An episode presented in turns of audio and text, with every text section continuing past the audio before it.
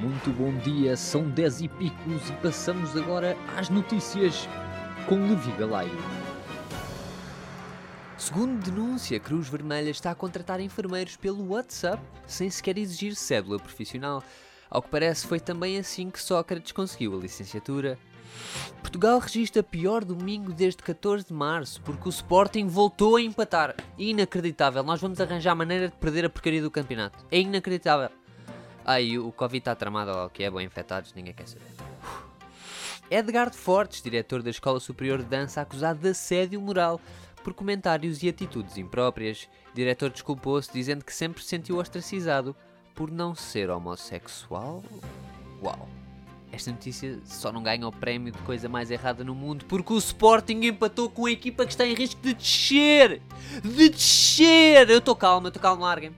Eu consigo continuar, larguem-me. Um estudo revela que um terço dos pobres em Portugal tem emprego estável, ou seja, salários baixos e alto número de dependentes fazem com que trabalho não baste para sair da pobreza. Sócrates bem avisou. Para um país mais justo, para um país mais pobre. O promotor italiano Andrea Bonomo considera que a posição de Matteo Salvini não constitui crime e que ex-ministro não deve ser julgado. Ao que parece está a tornar-se moda. Que é um crime é a forma como o Sporting está a entregar o campeonato. Ah! Pronto, pronto, já parei, já parei.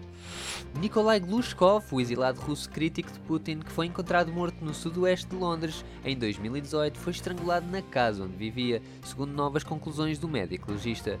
Este noticiário não tem nada a apontar a Putin e nunca insinuaria que isto foi um atentado à vida daquele bandido do Glushkov. Viva a Rússia!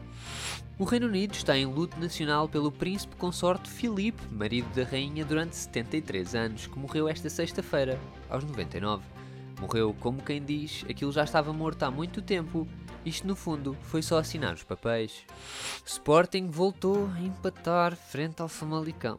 Sporting voltou a empatar frente ao Famalicão. Percebe? Os outros ganharam e é incrível. Benfica e Porto a subir na tabela, só não estou feliz porque este noticiário é completamente imparcial.